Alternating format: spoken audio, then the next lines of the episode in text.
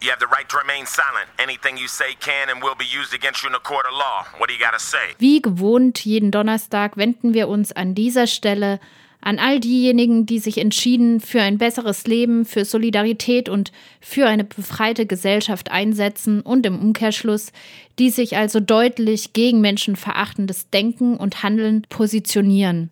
Seid herzlich gegrüßt zu den Antifa-News heute am 21. Januar. Die bestehen heute aus zwei längeren und einem knapp gehaltenen Beitrag, aber manchmal, so heißt es ja, ist weniger mehr. Vergangene Woche hat die Bundesanwaltschaft Anklage gegen vier festgenommene Nazis der Old School Society, kurz OSS, erhoben. Ihnen wird die Gründung einer terroristischen Vereinigung sowie die Planung eines Sprengstoffattentats vorgeworfen. Anlässlich dieser jüngst erhobenen Anklage, aber auch aufgrund der Berichterstattung zu diesem Fall in den Mainstream-Medien für die offenbar außer Frage steht, dass es sich bei der OSS um eine terroristische Vereinigung handelt, nehmen wir einmal mehr die Old School Society unter die Lupe und hinterfragen einerseits, was sich hinter diesem Zusammenhang verbirgt. Andererseits schauen wir, was der Umgang der Behörden mit dieser neonazistischen Gruppe über die bundesdeutschen Inlandsgeheimdienste und die Sicherheitsbehörden und über ihr Verhältnis zum rechten und rechtsradikalen Milieu aussagt. Außerdem lohnt ein Blick auf diese Sache, da aus dem Verhalten der Nazis der OSS hervorgeht, wie sicher und selbstbewusst Faschos heutzutage in Dunkeldeutschland aufgestellt sind. Zunächst ein kurzer Rückblick. Am 6. Mai letzten Jahres wurden im Rahmen einer bundesweiten Razzia vier Mitglieder der Neonazi-Gruppe OSS festgenommen. Bei den Durchsuchungen wurden damals Feuerwerkskörper mit großer Sprengkraft und weitere gefährliche Gegenstände sichergestellt. Die Pyrotechnik soll Anfang Mai in Tschechien mit dem Ziel beschafft worden sein, eine Asylunterkunft im sächsischen Borna anzugreifen. Aufmerksam wurden die Behörden auf die OSS und ihre neonazistische Gesinnung, als diese ihren menschenfeindlichen Ansichten auf dem öffentlich einsehbaren Facebook-Account der Old School Society freien Lauf ließen. Dabei machten sie weder ein Geheimnis um ihre Identität, viele von ihnen posteten dort unter ihrem Klarnamen, noch machten sie sich die Mühe, Bilder, die sie auf rechten Veranstaltungen zeigten, zu verpixeln. Nach Auskunft von Robert Andreas, Mitarbeiter des AIDA-Archivs in München, handelte es sich bei vielen Mitgliedern der OSS um einschlägig bekannte Akteure, die sich beispielsweise zum Freien Netz Süd, dem NPD-Umfeld in Bayern oder der verbotenen Gruppe Kameradschaft Aachener Land in NRW zugehörig fühlen. An der rechten Gesinnung dieser OSS bleibt also kein Zweifel, hielten sich ihre Mitglieder und Freunde doch über ihre Aktivität in Kameradschaften und rechten Parteien hinaus auf dem Facebook-Account der OSS keineswegs mit hasserfüllten Statements zurück gegen all das, was nicht ins neonazistische Weltbild passt. Doch hierbei von einer terroristischen Vereinigung zu sprechen, verwunderte nicht nur David Bekrich vom Miteinander e.V., den wir kurz nach Bekanntwerden dieses Falls damals sprachen. Ich war sehr überrascht, äh, dass diese im Internet offen auftretende Gruppe äh, sozusagen unter dem Label terroristische Vereinigung oder kurz zuvor als terroristische Vereinigung eingestuft wurde und es sofort Parallelen zum NSU gibt, die sich mir ehrlich gesagt bei näherer Betrachtung der Umstände und all dem, was man bisher weiß, und das ist relativ wenig, nicht so sehr aufdrängt. Eine terroristische Vereinigung zeichnet sich nun mal nicht gerade dadurch aus, dass sie sozusagen offen als Propagandanetzwerk für Gewalt im Internet auftritt. Es ist keine Frage, dass der geplante Anschlag auf die Unterkunft in Borna ein Angriff auf Leib und Leben der darin Wohnenden darstellt und es sich bei den potenziellen Täter und Täterinnen um Neonazis handelt. Doch sind diese Leute tatsächlich Terroristen? Ihre Offenheit im Netz spricht dagegen. Hinzu kommt, dass die Art und Weise, wie das Aufliegen der OSS und ihre Pläne in der Öffentlichkeit präsentiert werden, den Eindruck erweckt, es handle sich bei dieser ganzen Sache vor allem um eine PR-Aktion für den Verfassungsschutz, der aufgrund seiner dubiosen Rolle im NSU-Komplex gute Gründe dafür gehabt hätte, mal wieder positiv in den Schlagzeilen aufzutauchen. Robert Andreas schätzte das am Tag der Bekanntmachung der Razzien und Festnahmen ähnlich ein. Naja, also das Ganze wird ja schon vor sich hergetragen. Schon in der ersten Pressemitteilung, heute ganz in der Früh des Generalbundesanwalts, wurde nun wirklich quasi mit, mit doppelt unterstrichen auf den Verfassungsschutz als Hinweisgeber hingewiesen. Ganz offensichtlich soll der Eindruck erweckt werden, der Verfassungsschutz hatte zwar nicht den NSU, aber doch alle anderen rechten Terrorgruppen im Auge. Die Behörden sprechen also von Terrorismus. Das klingt gelinde gesagt lächerlich. Damit möchte ich keinesfalls den vereitelten Anschlag der OSS kleinreden. Doch hinsichtlich der Tatsache, dass man diverse rechte Gruppen jahrelang gewähren lässt, wie beispielsweise die Skinhead Sächsische Schweiz, und gerade auch hinsichtlich der, wenn nicht aktiv beteiligten, so doch zumindest unterstützenden Rolle des Verfassungsschutzes in Sachen NSU, scheint das Vorgehen gegen die OSS vor allem dem Image des Verfassungsschutzes dienlich zu sein.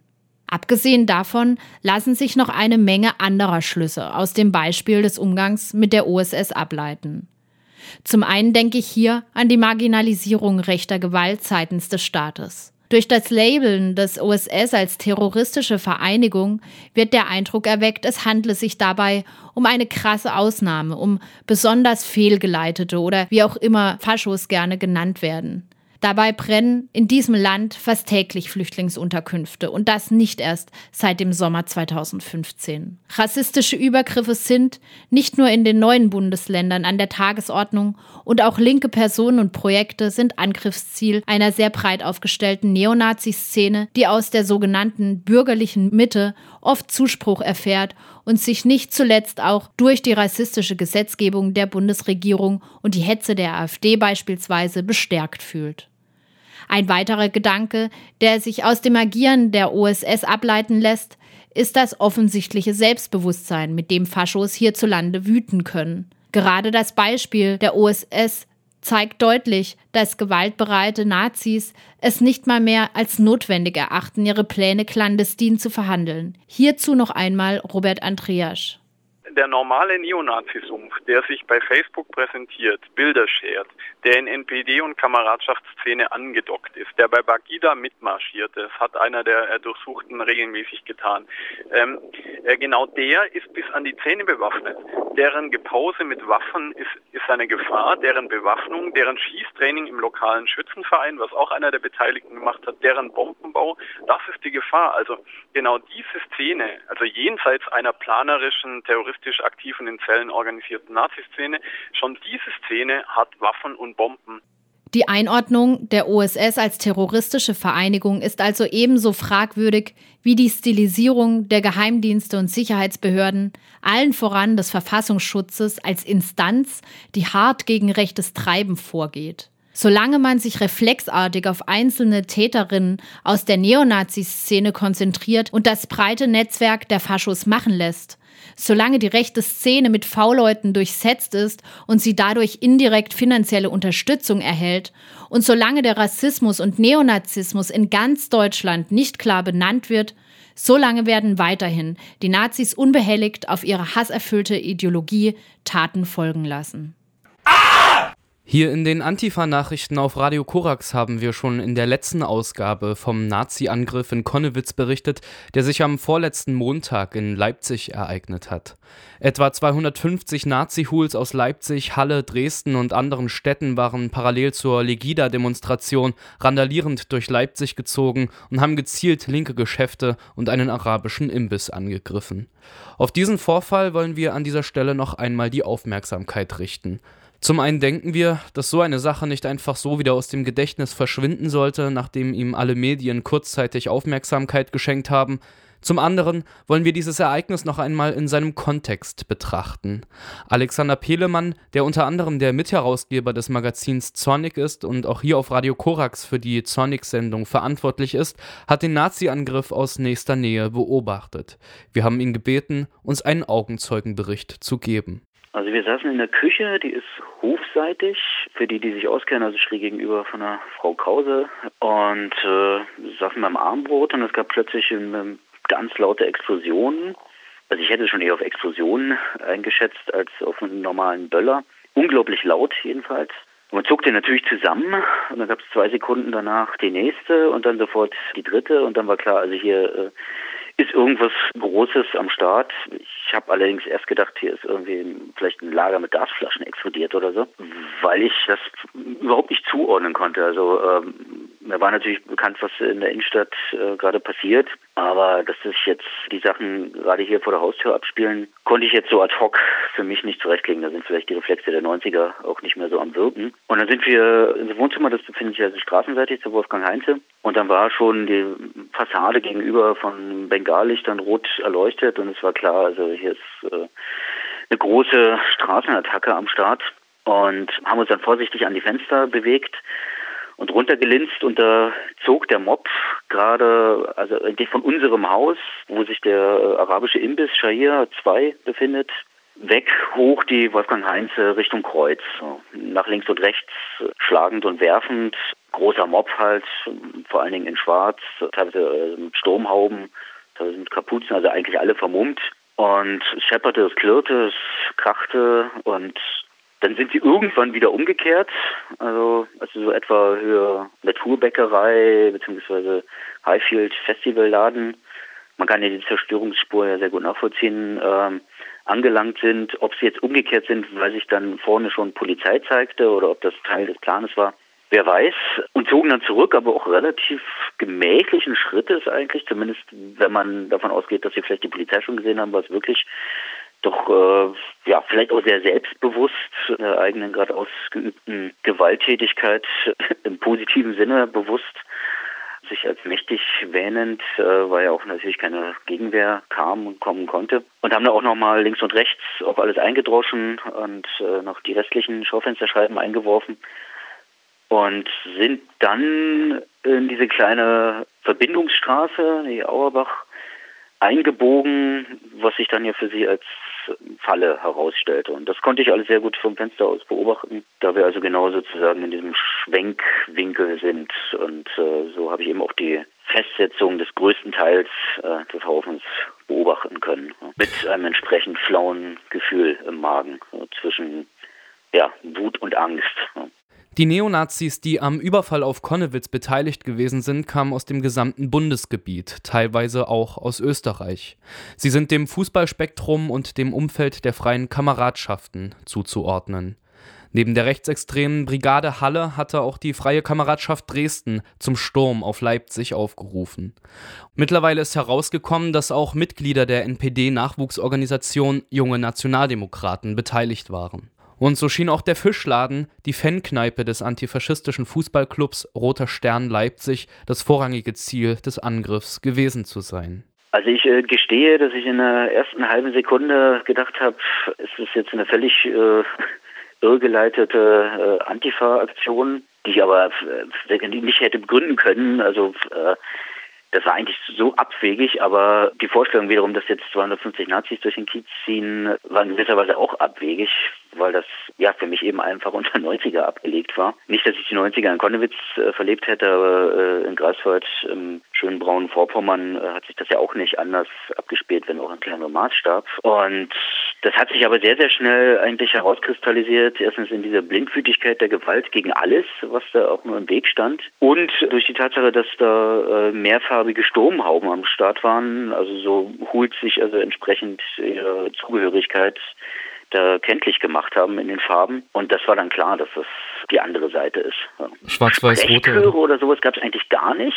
Ich habe zwar dann auch im Nachgang gelesen, dass sie wohl Hooligans brüllend auf die Straße geströmt sind, aber dieses Zerstörungswerk lief eigentlich ja stumm ab, beziehungsweise wurde eben von den permanenten Böllern äh, als äh, Soundkulisse begleitet. Das Einzige, was dann ja fast schon skurrilerweise passierte, war, als sie dann festgesetzt waren, haben sie ja den Polizisten und auch der Presse dann Sprechchöre entgegengebrüllt.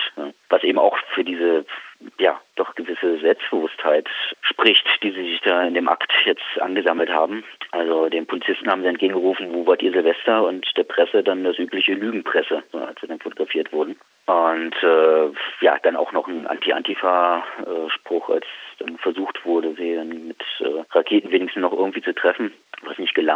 Und äh, naja. Sowohl die Polizei als auch antifaschistische Gruppen hatten am 11. Januar den Fokus der Aufmerksamkeit vor allem auf die Innenstadt gelegt.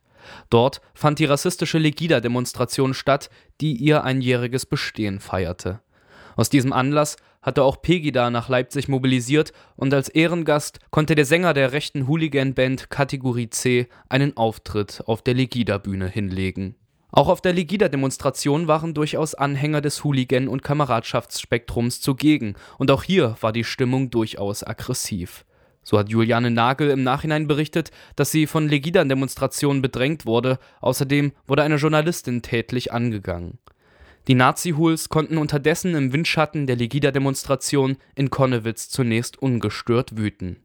Dennoch konnte die Polizei den größten Teil der Angreifer relativ schnell in einer Seitenstraße festsetzen also man darf vermuten, dass das wahrscheinlich ein Fehler in der Taktik war, aus äh, Ortsunkenntnis, dass sie nicht über die vielleicht die Herderstraße und den Herderpark abgehauen sind, sondern sich da in diese enge Gasse hineinbegeben haben. Man darf vermuten, dass es da vielleicht auch Führungspersonen gab. Es gibt ja ein Video online, wo man also Personen sieht, die also dann die Hand heben und irgendwie Richtungen angeben und dann gibt es diese Kehrtwende auf der Heinze zurück. Die liefen da also hinein, haben da irgendwie noch ein bisschen Mülltonnen umgeworfen und sowas, also so, so Pseudo-Barrikaden da errichtet und wie gesagt relativ gemächlichen, energischen, aber doch gemächlichen Schrittes, also nicht wirklich türmend.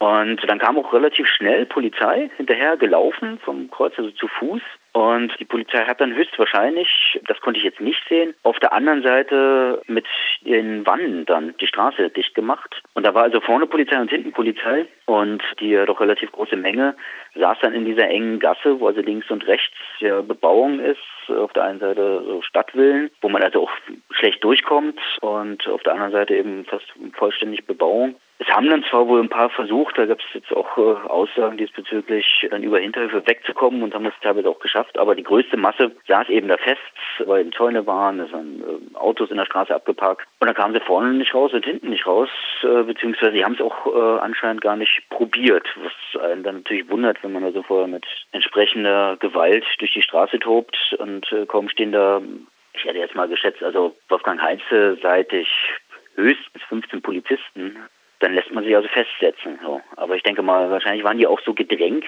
dass sie gar nicht mehr den Anlauf haben konnten, sich da irgendwie durchzusetzen. Man weiß es nicht. Vielleicht waren sie auch einfach resignativ, keine Ahnung. Und äh, ich habe dann das Fenster auch geöffnet und dann hat man die Polizisten sehr laut brüllen hören, hinsetzen und das haben sie dann alle brav gemacht. Ja. Dann saßen sie da vorne auf der Ecke und wurden gefesselt und haben auf ihren Abtransport gewartet. Und die Straße wurde natürlich ganz schnell zugeparkt mit Wasserwerfern und Räumpanzer, was natürlich auch alles zumindest in der Nazi-Abwehr jetzt nicht mehr notwendig war, sondern ja de facto ja ihrem Schutz dann diente. Ne? Und ich konnte dann auf der Straße verbleiben, weil ich nachweisen konnte, dass ich hier wohne. Alle anderen wurden dann nach links und rechts herausgedrängt und habe mir das Ganze dann auch relativ lange angeguckt und eben auch, äh, naja, so einen Schadensablauf da gemacht, mir das alles mal genau angeguckt und auch die natürlich verstörten äh, anderen Anwohner getroffen, also unter anderem die äh, Besitzerin auch dieses Hauses, Frau in den 70ern, die dann äh, die ganze Zeit auf der Straße stand und auch sehr wütend war und kommentierte, dass natürlich nur von Leuten gemacht werden könnte, die sonst nichts in ihrem Leben hinkriegen.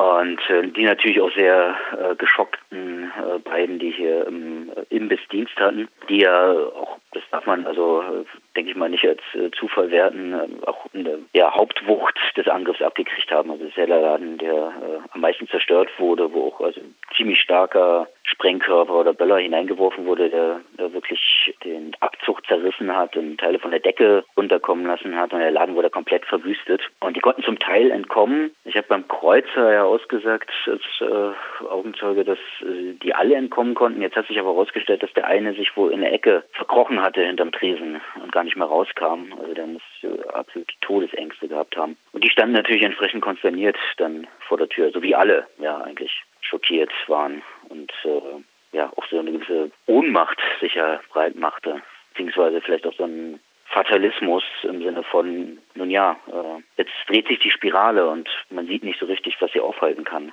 Also die politische Gemengelage sicherlich nicht. Obwohl auch antifaschistische Gruppen ihren Fokus auf die Legida-Demonstration in der Innenstadt gelegt hatten, konnte dann nach dem erfolgten Nazi-Überfall trotz weiträumiger Absperrung der Polizei relativ schnell nach Konnewitz mobilisiert werden. Einige Nazis, die nicht von der Polizei festgesetzt worden waren, konnten so von Antifas an der Flucht gehindert werden. Teilweise wurden Nazis während des Abtransports durch die Polizei angegriffen, mehrere Autos der angereisten Nazis wurden entglast oder anderweitig beschädigt Noch den ganzen Abend über kam es in Konnewitz zu diversen Auseinandersetzungen, die Polizei hatte wohl alle Hände voll zu tun. So ganz erfolgreich war die Aktion der Nazi-Hools also nicht unbedingt. Auch wenn am Ruf von Konnewitz vieles Mythos sein mag, ist der Angriff für die Nazis nicht ganz folgenlos geblieben. Und dennoch, auf der Homepage Antifa in Leipzig wird selbstkritisch konstatiert, dass die Strukturen im Stadtteil nicht ausreichend auf einen Angriff durch größere Nazi-Gruppen vorbereitet waren. Und außerdem bleibt der Schaden, den die Nazis angerichtet haben.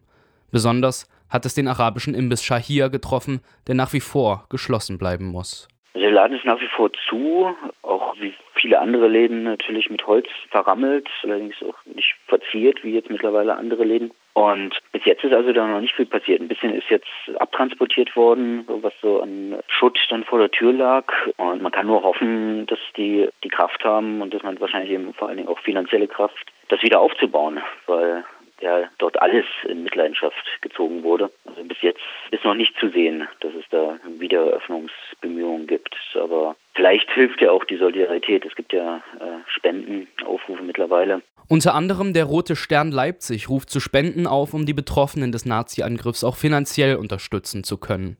Falls ihr spenden möchtet, findet ihr die Informationen zum Spendenkonto auch auf der Homepage von Radio Korax. Über die Behebung des unmittelbaren Schadens selbst hinaus kommt es aber auch darauf an, den Vorfall politisch zu bewerten und in seinem Kontext zu betrachten. Da ist die rassistische Stimmung in ganz Deutschland, die sich gegen die zunehmende Zahl der Flüchtlinge richtet, da sind die sächsischen Verhältnisse, von denen Pegida und Legida nur die öffentlich sichtbarsten Manifestationen sind, und da sind auch zunehmende Übergriffe in Leipzig selbst. Gegen Ende des letzten Jahres hatten sich rassistische und rechtsextreme Angriffe bundesweit noch einmal zugespitzt.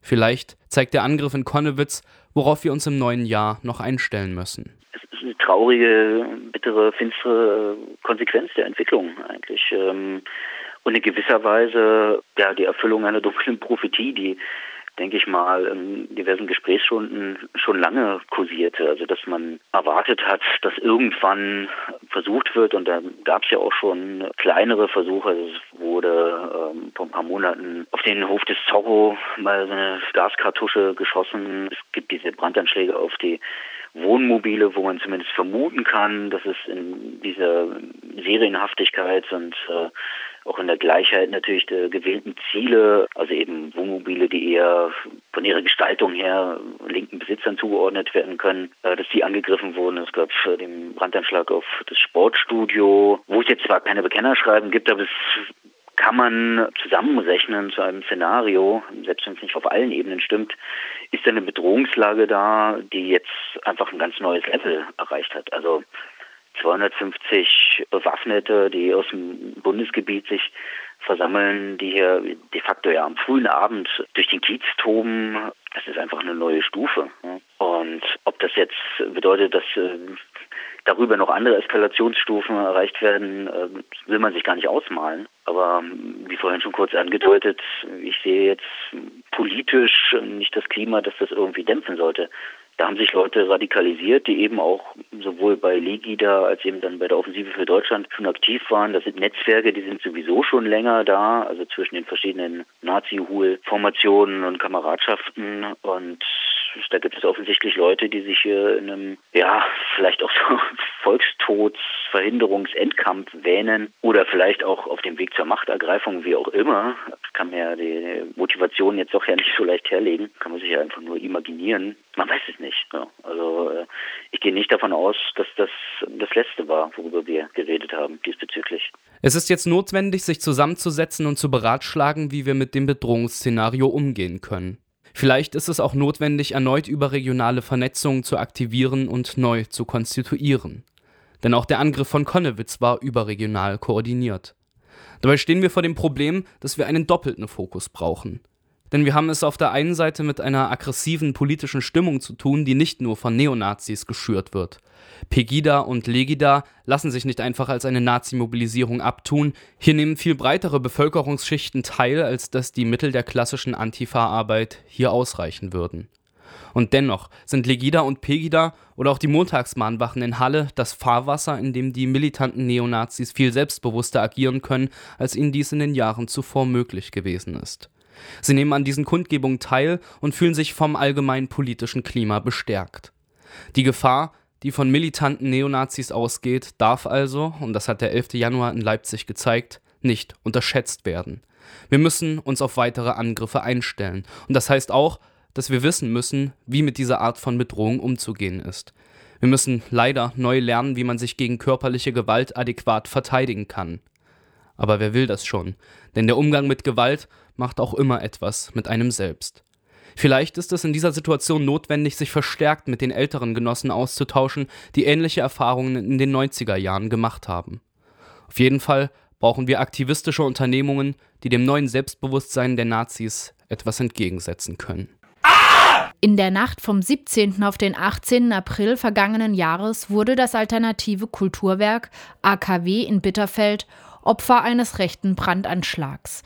Zwei Brandsätze wurden über die Außenzäune des Geländes auf einen dort stehenden Wohnwagen geschmissen und brannten sich durch das Dach des Wagens. Dass dabei niemand verletzt oder gar ums Leben kam, war reine Glückssache. Als ein Schlag ins Gesicht der Betroffenen muss daher ein heute erschienener Artikel in der Regionalausgabe Halle der Bildzeitung gewesen sein, der die Frage stellt, ob nicht etwa die Linken selbst den Brand gelegt hätten.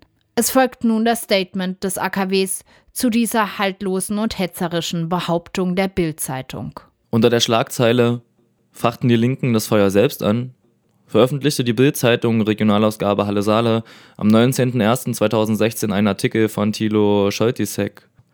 Im Artikel wird mit Verweis auf einen angeblichen Brandgutachter erklärt, Zitat, doch der enorme Brandschaden, ein Wohnwagen wurde völlig zerstört, geht nicht auf das Konto des angeklagten Neonazi-Quartetts. Das bestätigte ein Brandgutachter. Zitat Ende. Entgegen der Darstellung der Bildzeitung vom 19.01.2016 waren im Prozess wegen der Brandanschläge auf unser Gelände im vergangenen Jahr noch keinerlei Brandgutachten Gegenstand des laufenden Verfahrens. Bisher wurden weder Gutachter befragt, noch waren schriftliche Gutachten zum Brandhergang oder Schadensbild bisheriger Gegenstand der Hauptverhandlungen. Von einer im Artikel behaupteten Wende im Prozess kann keine Rede sein. Wir wehren uns eindeutig gegen die in diesem Artikel erhobenen Vorwürfe, welche jeder realistischen Wahrnehmung der bisherigen Prozesstage widersprechen.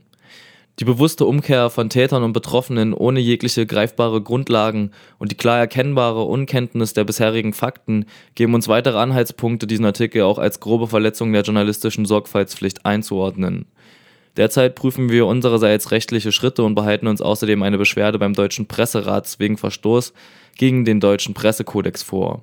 Dieser beinhaltet unter Ziffer 2 unter anderem Recherche ist unverzichtbares Instrument journalistischer Sorgfalt. Zur Veröffentlichung bestimmte Informationen Wort, Bild und Grafik sind mit der nach den Umständen gebotenen Sorgfalt auf ihren Wahrheitsgehalt zu prüfen und wahrheitsgetreu wiederzugeben. Ihr Sinn darf durch Bearbeitung, Überschrift oder Bildbeschriftung weder entstellt noch verfälscht werden. Unbestätigte Meldungen, Gerüchte und Vermutungen sind als solche erkennbar zu machen. Soweit die Antifa-News für heute, den 21. Januar. Vielleicht habt ihr ja Anregungen, Fragen, Kritik oder hm, vielleicht auch Lob an uns. Sollte das so sein, dann immer her damit. Ihr könnt uns gerne Feedback geben. Dazu schreibt einfach eine Mail mit euren Anliegen unter antifanews.radiokorax.de. Ich verabschiede mich, sage bis zum nächsten Mal und passt auf euch auf. Ah!